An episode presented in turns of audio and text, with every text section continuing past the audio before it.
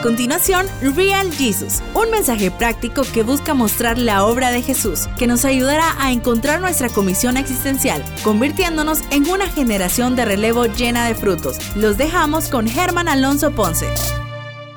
Hola, ¿cómo están? Dios les bendiga. Quiero primero que todo darle la bienvenida a todos a Real Jesus. Creo que ha sido una temporada loquísima y quiero poder eh, compartirles un poquito todo lo que ha pasado en mi vida. Eh, hemos estado con, muchas luchas en la mente, así que mm, quiero compartirles un poquito de esto en 20 minutos y más que todo eh, transmitir una carta de ánimo para todo aquel que, está en medio de una lucha en, su mente, en su propósito y que mm, pueda salir fortalecido al terminar de escuchar este audio. Así que si estás pasando un momento difícil, quiero que te quedes conmigo a este podcast le puse ánimo, porque eso es lo que todos necesitamos en estos tiempos. Y quiero platicarles donde eh, en la palabra habla donde Pablo escribe una carta a Timoteo para fortalecerlo, para inspirarlo nuevamente eh, en la tarea que, estaba teniendo. Y, bueno, eh, hay un verso que, que siempre nosotros tenemos en mente, que dice, aviva el fuego de Dios que hay en ti. Eh, el fuego obviamente se, utiliza para muchas cosas. Eh, en Éxodo, por ejemplo, nos recuerda nuestro propósito. Eh, en el desierto era el saber que la presencia de Dios estaba, a pesar que el pueblo estuviera en el desierto. La presencia de Dios estaba presente como una columna de fuego. en Israel, por ejemplo, en el monte Sinaí, la gloria de Dios. Entonces el fuego realmente es algo que lleva, conlleva muchas cosas. Vemos cómo el fuego se utilizaba en casas para calentarlas, para preparar alimentos, para fundir metales, para preparar instrumentos. Y, y Pablo al escribir a Timoteo le dice que aviva el fuego de Dios que hay en ti. Y, apela a, muchas cosas o le menciona puntos eh, muy precisos para que él pueda volver a, ser inspirado. Y yo quiero inspirar a todos los que me están escuchando esta tarde, noche o, mañana, para que no desmayen, para que puedan volverse a levantar, para que puedan volver a tomar su propósito, su comisión. Y dice la palabra lo siguiente, según de Timoteo 1.5, lo primero que, habla Pablo le dice, eh, trayendo a memoria a la memoria la fe no fingida que hay en ti. Esto me gusta mucho porque a lo primero que, apela Pablo, lo primero dice, bueno, voy a, Necesito inspirar a Timoteo, lo quiero fortalecer. Lo primero que debo de mencionar es lo que hay en él.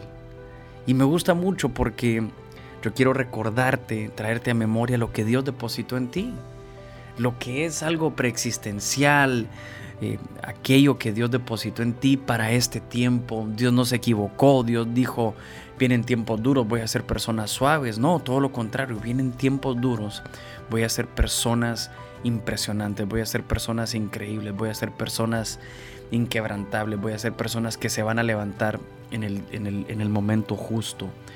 Y entonces em, me quedaba con algunas, algunos versos de comentaristas que, que me llenaron mucho. Porque lo primero que yo quiero que recuerdes es lo que Dios depositó en ti, lo que hay en tu interior. Eh, habíamos hablado un poquito de esto en pasado determinante eh, y lo que Dios ha depositado en tu interior es algo que nos debe de animar. Y les quiero citar esto que me gusta mucho. No hay mejor inspiración que la de sentir que alguien cree en nosotros. Una llamada al honor, dice aquí la palabra, es siempre más efectiva que una amenaza al castigo. Quizás eh, estás en un momento complicado de tu vida, estás en un momento donde uno se puede enfriar, uno se puede enfriar, por ejemplo, uno puede uno puede sentirse descuidado en la parte espiritual y, y la gasolina no puede ser el temor a un castigo. Yo no vengo a amenazarte, a decirte, hey, portate bien, no puedes resbalar ahorita. No, no, no. Yo vengo a decirte, te tenés que levantar por lo que hay en ti. Porque Dios no se equivocó contigo. Porque hay familias enteras que esperan tu manifestación, el tiempo, el tiempo de gloria, el tiempo de, la manifestación de lo que Dios dejó en ti. Entonces apelar a, al sentir em, al sentir que alguien cree en ti será mucho más efectivo que el hablar de un castigo. Creo que también nos entra como una gasolina pura el temor de dejar en mal a los que nos aman. El, temor a dejar en mal a los que nos aman es una cosa que nos puede purificar. Entonces lo primero que yo quiero que lleves en tu corazón es que no te puede dar por vencido. Germán, ¿por qué? Porque Dios me va a castigar. Porque no, no, no. No te puede dar por vencido por lo que hay en ti por lo que Dios depositó en ti, lo preexistencial, tu propósito, tu comisión, el tesoro justo para este tiempo, todo lo que hay en ti. Recordar, hacer memoria de eso, te tiene que empezar a levantar. Pablo sigue y dice, eh, además de, hablar un poquito de lo que hay en ti, continúa el texto y dice, la cual habitó primero en tu abuela Loida y en tu madre Unice. Uf, qué impresionante, al menos eh, les abro mi corazón un poquito. Mi abuela por parte de mamá está con el Señor, al igual que mi madre se nos fue eh, con el Señor. Pero no, entiendo que, al menos para mí y para todos los que puedan recibir esta palabra, no hay mayor combustión para esta temporada que vivimos que pensar en el legado que recibimos y también pensar en el legado que estamos dejando. Timoteo había recibido una buena herencia y si fallaba, no solamente iba a manchar su propio nombre, el honor del nombre de su familia también iba a ser afectado. Hay batallas que afectan el honor de una familia, de manera positiva o de manera negativa. Sé que estamos en medio de una lucha, en medio de una batalla, pero, pero quiero que sepas que, que otro de los puntos a recordarte para que nos levantemos y cobremos ánimo es el legado es la herencia de tus padres, sea positiva o negativa, siempre puede hacer una combustión. Si es positiva, estamos jugando con el honor de un linaje, el honor de años y años de dedicación, el honor de un legado. Y si es negativa, también la urgencia, porque uno en tu casa, uno en tus generaciones se puede levantar de manera diferente y decir, yo voy a hacer una, una herencia, un legado diferente.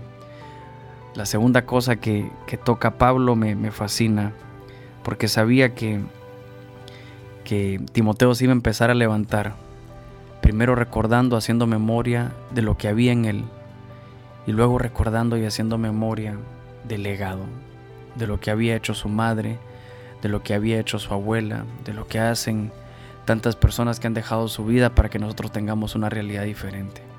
Así que ánimo. La tercera cosa que me encanta es que habla del poder Segunda Timoteo 1.7 dice, porque no nos ha dado un espíritu de cobardía, sino de poder, de amor y dominio propio. Aquí el Señor establece que el enemigo del poder, del amor y el dominio propio, el enemigo a vencer, es el temor. Es un, en un verdadero cristiano hay un poder para enfrentarse, el poder para asumir quizás una tarea demoledora, una tarea desgastante, el poder de mantenerse firme ante la adversidad. Yo le preguntaba al Señor, Señor, ¿cómo el temor, cómo el miedo, qué poder me quita el temor? Porque es un gigante tan grande el temor para este tiempo. Y el Señor me ponía a, ver el poder que se necesita en esta temporada complicada. Y, les quiero trasladar los, los, cuatro poderes o el poder para cuatro cosas que, que para mí es clave que no lo perdamos, a pesar del miedo, a pesar de la incertidumbre poder para crear, poder para enfrentar, poder para permanecer y poder para esperar. Em, creo que el poder para crear es clave en este tiempo, porque nuestra casa necesita de ese poder creativo que, Dios ha puesto en tu mente. Bueno, nuestro Dios es un, es un Dios creativo. Dice la palabra que, que sin materia prima él, él puede hacer esa palabra Elohim. Habla que Dios puede hacer desde cero. Y, esa misma facultad lo tenemos todos, pero el temor nos puede bloquear nuestra mente y cuando podían venir emprendimientos quizás o podían venir estrategias del cielo para la tierra, el temor es un gigante que nos puede quitar ese poder. Hoy más que nunca no, no podemos permitir que el gigante del temor, del miedo, de la cobardía te quite el poder para crear. Quizás la gran idea de tu vida, que no solamente te va a, hacer un, salvavidas en este tiempo, sino que va a llevar a otro nivel tu casa, a otro nivel tu provisión, esté siendo atacada por el temor, por la cobardía, por el miedo. Poder para, poder para permanecer para permanecer en medio de todo esto tan complicado.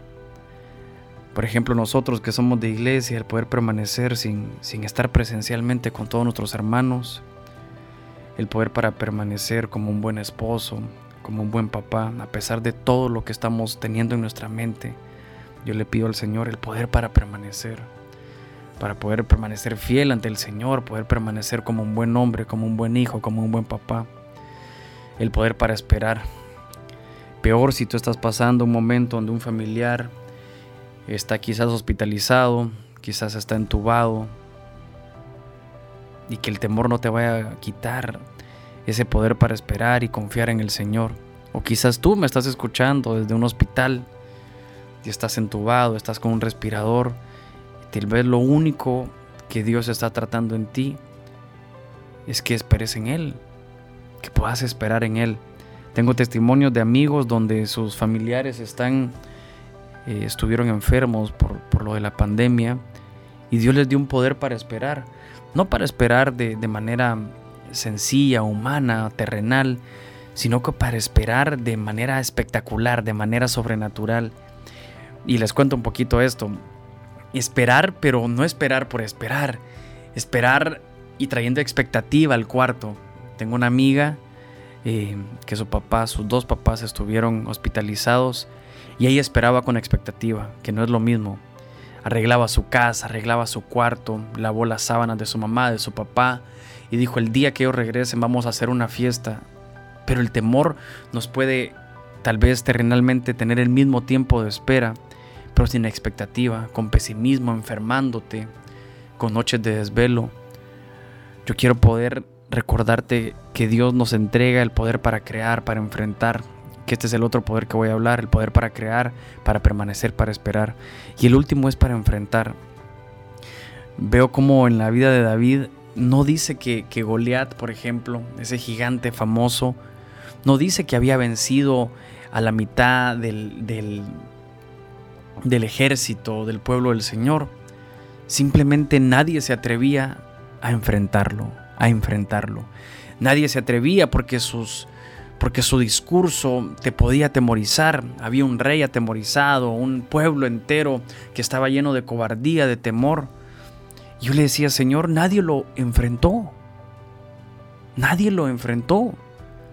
Y muchas veces estamos así, todavía no hemos ni enfrentado el gigante, pero estamos llenos de temor. Yo le digo, Señor, dame el poder para enfrentar, porque si lo enfrento, Seguramente tú vas a estar conmigo en el campo de batalla. Seguramente si alguien más se hubiera levantado, un osado se hubiera levantado del pueblo, tal vez no estuviéramos hablando de un hombre como David, estuviéramos hablando de un Joel, de un Germán, de, de Saraí, de, de, Lucía, no sé. Pero el temor le quitó al pueblo entero el poder para enfrentar. Que el temor, que la cobardía, que el miedo no te quite el poder. Porque Dios no nos dio un espíritu de cobardía, sino de poder. Germán, ¿el poder para qué? Poder para crear, para enfrentar, para permanecer, para esperar. Ese es el poder que necesito yo en estos tiempos. Dice también que no nos dio un espíritu de cobardía, sino de poder. Y continúa Pablo diciendo, también te da el poder para amar y como muchas veces eh, el amar tu comisión, tu llamado, tu casa, tus generaciones, se ve oprimido, se ve atacado por el mismo miedo. Por ejemplo, tal vez vuelves a, recaer en cosas que ya habías vencido. Estás atentando contra tu comisión, contra tu llamado. Con amar tu comisión, con amar tu llamado. Por eso que el temor a ti eh, atenta contra, contra el poder de amar, contra el poder del amor el amor a tu casa, como uno de hombre siempre tiene una expectativa mucho más alta que la que debería de tener uno en su casa porque lo quiere controlar todo. quiere estar seguro que todo está en control cuando lastimosamente en la vida van a haber grandes temporadas donde no tenemos el control de nada, sino que tenemos que confiar en el Señor. Pero mientras tanto el temor te, te oprimió, te, te, te está oprimiendo de tal manera que se está acabando el amor, quizás con tu esposa también. Estás siendo de mecha corta, como dirían aquí en nuestra región eh, estás de un carácter, estás siendo muy explosivo con tus hijos, con tu matrimonio, con tu comisión, con tu llamado, con tu casa. Pero todo esto es porque el temor invadió tu corazón, tu mente. Yo vengo a darte una carta de ánimo, de ánimo, de ánimo. No puede ser que el temor nos robe el poder. No puede ser que el temor te robe tu amor. Un amor que, que esa mujer con la que tú estás realmente es el amor de tu vida. Pero el temor te está haciendo destruirla por el simple hecho que, que el enemigo no te quiere ver feliz. Así que yo vengo a darte una palabra de ánimo. Dice la palabra también de dominio propio y con este me voy a quedar. Porque esa palabra dominio propio en el griego se, se dice sofronismos y es una palabra Em, clave porque es una palabra que es de esas palabras como intraducibles en el griego al español, porque se queda muy corto el español. Pero Falconer la define como el dominio propio frente al pánico o la pasión. Y yo creo que eso es lo que más necesitamos, tener un carácter de parte de Dios, como que fuera una bóveda, una bóveda grande, donde Dios confía cosas grandes porque tienes una bóveda grande, tienes un dominio propio grande que Dios te permita en este tiempo tan complicado, en este tiempo de tanta incertidumbre, primero recordar lo que Dios depositó en ti, que es justo para este tiempo. Recordar que hay herencias que se están jugando en el aire y recordar que el mayor gigante para el poder, para el amor y para ese carácter es el temor, es el miedo, es la cobardía. Yo quiero tener la dice otra otra otra definición de de sofronismos es la sensatez de la santidad. Y cuando el temor ataca, no sos sensato en nada de lo que haces y poder resbalar. Podés enfrentar el pánico. Y les cuento un poquito que toda esta semana pasada había estado con una ansiedad increíble. Germán, pero ¿no lees la Biblia acaso? Sí, pero estuve lleno de ansiedad, lleno de pánico inclusive, no dormía. Pero yo sé que Dios, que el temor no puede atentar contra mi carácter, contra mi depósito, contra mi caja fuerte de los regalos que Dios tiene para conmigo. No puede atentar y hacerme alguien lleno de pánico, lleno de una pasión desordenada. Cristo es el único que nos puede dar el dominio propio que nos mantendrá libres tanto de ser arrebatados como de salir huyendo, tanto del pánico como de la pasión. Así que amigo, amiga, hermano, hermana, quiero que sepas que, que Pablo le escribía estas cartas de ánimo desde una cárcel. Es por eso que, que habla mucho, que hubieron personas que, que, que lo abandonaron en Asia, pero finalmente se encuentra en una casa, en una casa de un hombre que se llama Onesíforo en el verso 16. Y dice la palabra que este hombre tomaba riesgos grandes para ir a ver a la cárcel a Pablo y le dice Timoteo, quiero recordarte o quiero contarte que esta casa de Onesíforo me confortó muchas veces.